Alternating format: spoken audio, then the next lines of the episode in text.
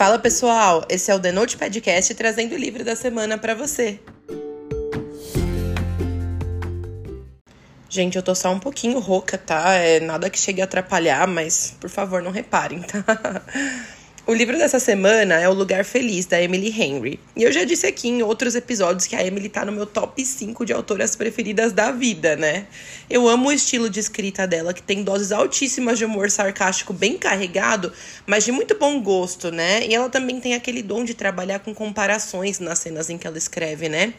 E isso faz a gente entender exatamente o que ela tá querendo dizer naquela situação que ela tá escrevendo, sabe? E aí a gente acaba se conectando muito mais com as histórias que ela conta, né? Eu sou muito fã dessa autora, gente, ela é maravilhosa. Lugar Feliz conta a história da Harriet e do Win. Eles são um casal perfeito. Eles têm aquele tipo de relação que os amigos se inspiram, sabe? Eles são completamente apaixonados. O problema é que eles terminaram fazem cinco meses e eles ainda não contaram para ninguém. Eles dividem o grupo de melhores amigos desde a época da faculdade e em todo o verão, desde então, eles passam as férias juntos no Maine. E a viagem sempre é mágica, sabe? Então, para não estragar as férias, a Harry e o Win decidem fingir por uma semana que eles não terminaram, para que ninguém fique triste, já que esse é o último verão deles na casa de praia da amiga que agora tá à venda. Então, gente, enfim, né? O que pode dar errado? tipo, tudo, né?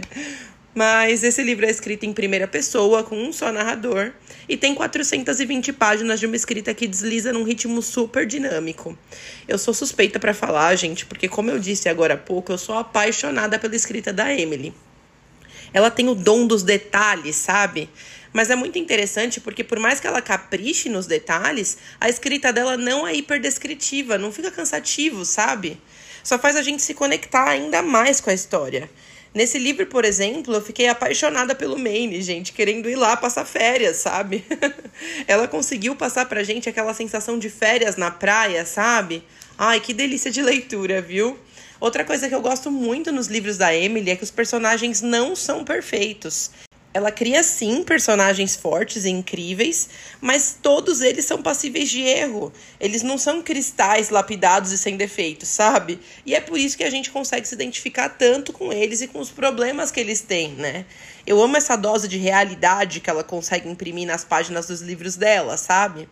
Outro ponto alto desse livro para mim é o foco no relacionamento do casal principal. Porque, meu, a química dos dois é absurda. Nas cenas de tensão entre eles é tão densa a química que parece que dá para cortar com uma faca, sabe? Ai, gente. E eu acho que o que faz essa química ser tão boa é justamente o lance de rolar meio que um ioiô no relacionamento deles, sabe? Tipo, eles querem ficar um com o outro, mas tem várias outras coisas que impedem, e isso dá aquele friozinho na barriga da gente de não saber o que o outro tá pensando, sabe? Então, olha, gente, foi o puro suco do milho verde, tá? eu também amei a vibe de Second Chance que esse livro traz. Eu amo ler sobre a primeira vez que um casal fica junto, mas também é muito legal quando o livro fala sobre os problemas que as relações podem ter, sabe? Ai, gente, eu adoro uma sofrência, né? A minha nota para esse livro é 10. Eu favoritei ele com força, gente. É um livro muito bem escrito, com foco nas relações, tanto de amor quanto de amizade, com direito à trope de found family, que é aquele tipo de trope que os amigos ali, eles viram família, sabe? Olha, gente, muito bom, viu? A vibe de segunda chance também me pegou de jeito e a química entre os protagonistas foi a cereja do bolo. Isso sem falar no quanto eu me emocionei e no quanto a Emily foi capaz de me tocar ao longo dessa leitura. Eu fiquei 100% apaixonada, gente. Eu li esse livro na versão física e eu ganhei ele de presente da editora Verus. Mas você consegue encontrar ele na Amazon por R$ 53,05. Agora vem a parte com spoiler. E se você não quiser saber os detalhes específicos do livro, é melhor a gente dar tchau por aqui. Depois que você lê, me conta o que você achou. Eu já falei em vários outros episódios aqui do podcast que falta de comunicação é um tipo de plot que costuma me incomodar bastante em livros. Eu sempre digo que para eu gostar de um livro com esse tipo de trama, o contexto tem que ser muito bem trabalhado. O autor tem que me convencer dos motivos pelos quais os personagens não conseguiram ser sinceros, né? E esse livro aqui da Emily é um belo exemplo de como fazer um plot de falta de comunicação convencer o leitor sobre o conflito principal da história. Sobre a Harry, por exemplo, toda a criação dela foi baseada na fuga de conflitos, né? Os pais dela não falavam sobre os problemas, a solução de todos eles era simplesmente ignorar o conflito.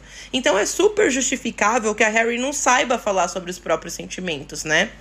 E sobre o Win, o cara tava em depressão, né, gente? Misturou vários problemas de insegurança que ele já tinha, de ele não se achar o suficiente para Harry ali, né? Com o fato de ele não ter encontrado uma forma de lidar com a perda do pai. Então, no fim das contas, toda essa mistura de sentimentos foi o que fez com que eles se afastassem, né? Deu para entender os motivos da dificuldade de comunicação dos dois. A Emily fez questão de gastar bastante tempo para explicar todo o contexto, né? Então eu consegui comprar a ideia, sabe? Agora, voltando para o começo do livro, eu já estava super animada com a viagem de férias, gente. Eu também faço isso com os meus amigos e é muito gostoso quando viaja todo mundo junto, né? Eu já estava ali curtindo a vibe, sabe? Até que a Harry chega e dá de cara com o ex dela. Aí, em vez de curtir, eu passei a amar, entendeu? Porque eu já tava ali imaginando a tensão entre o casal e não deu outra, né, gente? Para melhorar, ainda rolou um fake dating dos dois que me deixou mais animada ainda com a leitura. Eu amo fake dating, então era tudo que eu queria, né? Vários pontos do relacionamento da Harry e do Win foram me chamando atenção, né? Um deles foi o fato de ela ter dito que quando ele terminou, ela não fez perguntas e nem tentou pedir uma segunda chance, porque ela tinha medo de ele ficar com ela sem ter vontade. Mas, gente, meu, eu discordo 100% dessa atitude. É claro que ninguém tem que ficar com ninguém sem querer, não é esse o ponto aqui. Mas não é interessante você pelo menos saber o porquê de uma pessoa estar tá cortando relações com você? Até como meio de feedback, assim, pra você saber onde, onde você errou, você poder tentar consertar, tentar ser uma pessoa melhor. Ou então até você ver que realmente, se aquele era o motivo para a pessoa terminar com você, então não dava mesmo para continuar, né?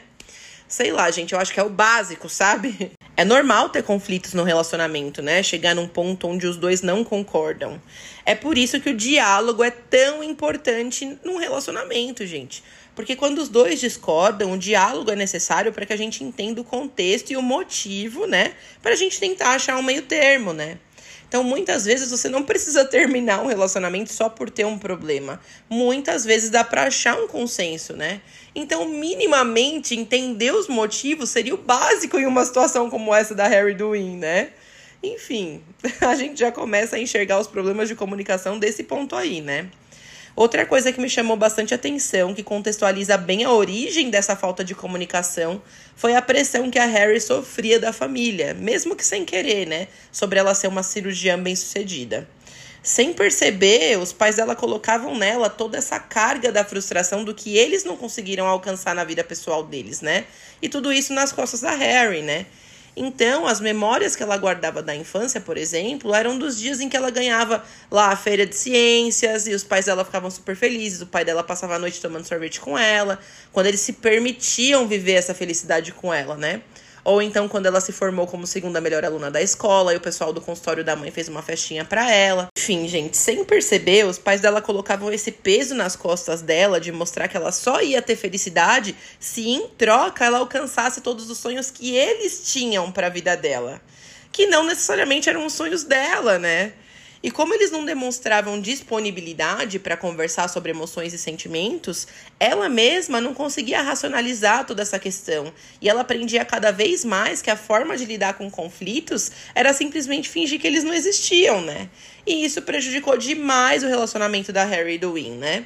Esse distanciamento acontecia não só com conflitos, mas como quando o Win perdeu o pai. E aquilo doeu demais na Harry também, e ela, por exemplo, começou a tomar banhos mais demorados para ela poder chorar sem o Win ver.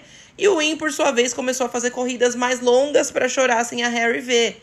E no fim das contas, seria muito melhor se eles tivessem passado por tudo aquilo juntos e atravessado o luto com um estando ali pelo outro, né? Do que simplesmente deixar a tristeza afastar eles cada vez mais. E isso vai acontecendo cada vez mais, gente. O Win tenta falar sobre o casamento e a Harry esquiva porque ela acha que o Win não tá pronto para festejar. Mas ela acaba dando a entender que ela não quer casar com ele, né? Enfim, essas pequenas mentiras vão separando os dois cada vez mais, né? E aí chegou num ponto em que a Harry nunca queria conversar. Ela nunca ficava brava, parecia que ela nem sentia falta do In, uma apatia total, né? E na verdade ela escondia o peso das emoções dela porque ela achava que isso ia afastar ele dela, né? E foi uma soma de vários pequenos momentos que foi fazendo a distância entre os dois aumentar. Por isso que eu repito, gente, o diálogo é sempre a melhor forma de fortalecer um relacionamento, cara, sempre.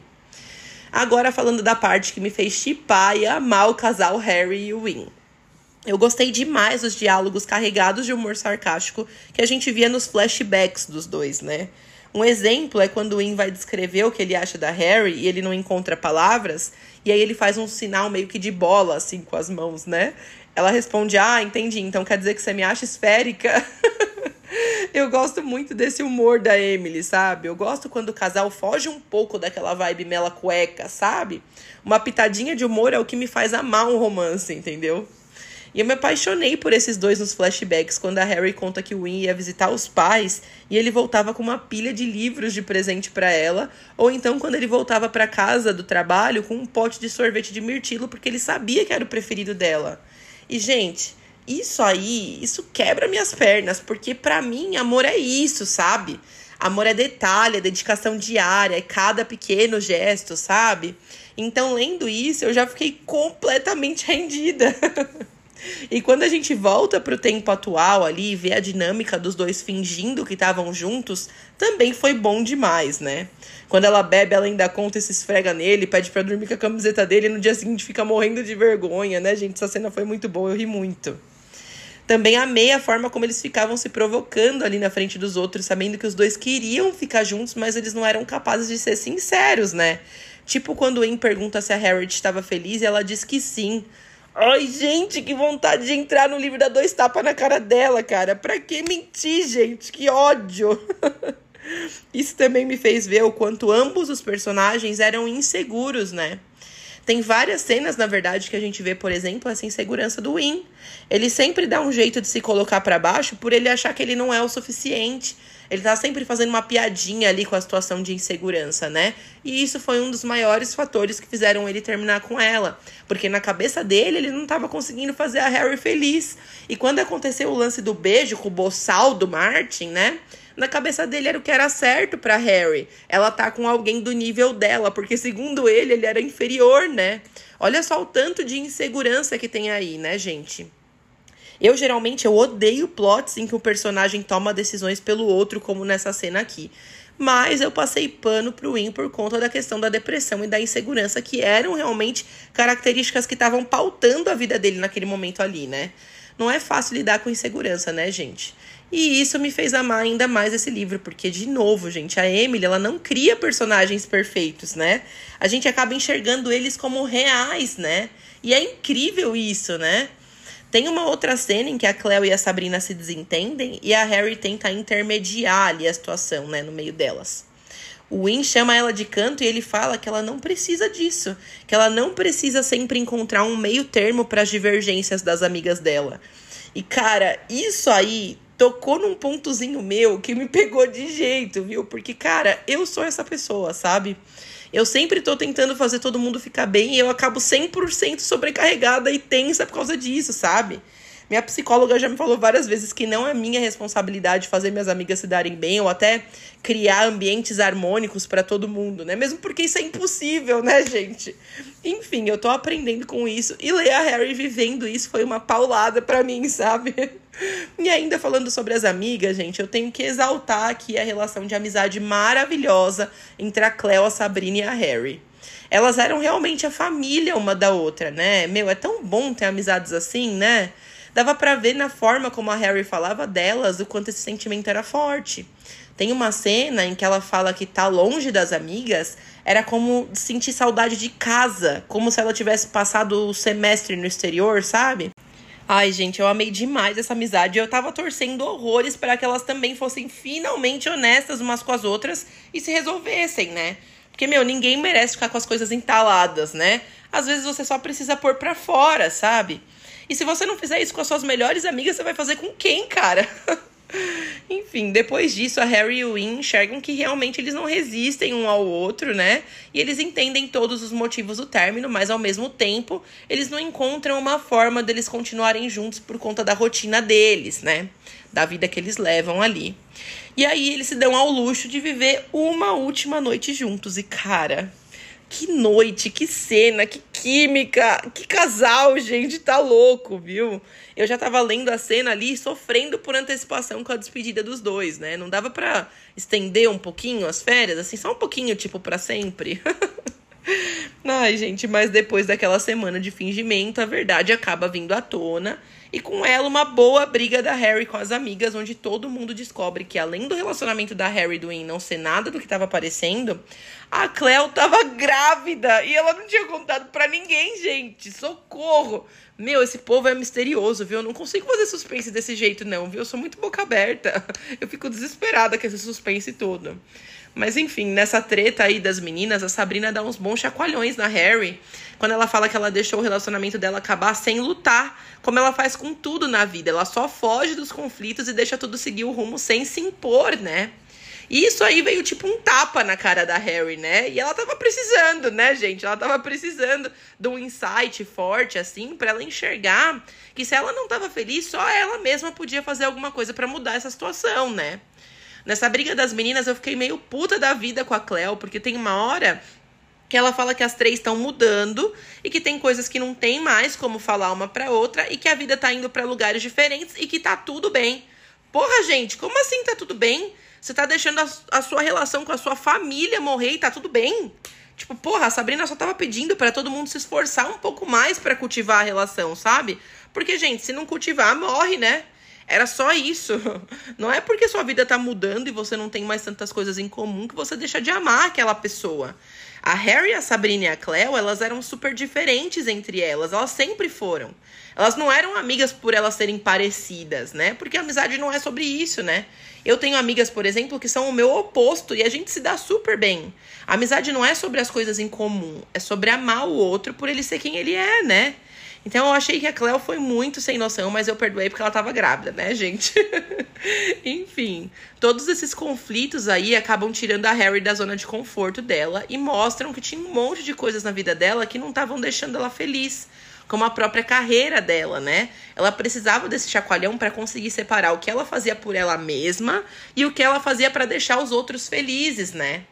E eu também achei genial uma frase que o Win fala para ela, quando ele diz que o trabalho dela não precisa ser a identidade dela, não precisa ser a coisa que define quem ela é, né? Pode ser só um lugar onde ela vai que não define ela e nem deixa ela infeliz. E tá tudo bem, sabe? Você ainda é uma pessoa sem um emprego, né, gente? Às vezes a gente esquece disso, né? É bom lembrar. Depois, a Harry enxerga que ela quer ter prazer no processo do que ela quer escolher para a vida dela, né? Não só na ideia de onde o que ela faz poderia levar ela, né? Eu gostei que ela finalmente entendeu que a gente trabalha para viver e não vive para trabalhar, né? O trabalho é só um trabalho, né, gente? Existe vida fora disso. E a Harry também finalmente enxerga que não tem lugar no mundo que ela gostaria de estar tá, que não fosse onde o Win tá. Ele é o lar dela, o lugar onde ela descansa, onde ela tem paz, onde ela tem amor, acolhimento. E ele enxerga a mesma coisa, né? Ele vê que não tem nenhum lugar onde ele não iria por causa dela. E finalmente os dois conseguem enxergar que eles funcionam bem demais juntos, né? E que só depende deles mesmos para fazer o amor dos dois dar certo, né? Então, ai, gente, esse livro foi um baita de um chacoalhão para mim, viu? Sobre diferenciar as coisas que a gente realmente quer das coisas que a gente faz para agradar os outros. E também sobre a importância dos pequenos gestos nos relacionamentos, né? Não só nos amorosos, mas também nos fraternos, nos de amizade também, né? Então, assim, a relação da Harry com os pais, por exemplo, me fez ver o quanto é importante se permitir viver mais o dia a dia, encontrar a felicidade nas pequenas coisas da rotina e não só nos grandes acontecimentos, né? Porque se a gente condiciona a nossa felicidade a grandes acontecimentos e esquece de ser feliz com o processo, a gente perde a melhor parte da vida, né? Porque pode ser que esses acontecimentos nunca cheguem, ou até que a gente mude de ideia sobre eles no meio do caminho. E se a gente só se permitir ser feliz quando esse evento específico acontecer, a gente perde a oportunidade de enxergar as coisas lindas que o caminho tem para mostrar pra gente, né? Enfim, gente, muitas reflexões legais e lágrimas, como todo o livro da Emily, né? Eu me apaixonei e eu já não vejo a hora de ler o próximo lançamento dela. Ela arrasa muito, né? Eu quero saber também o que você achou. Segue a gente lá no Instagram e me conta a sua opinião. Até a próxima semana!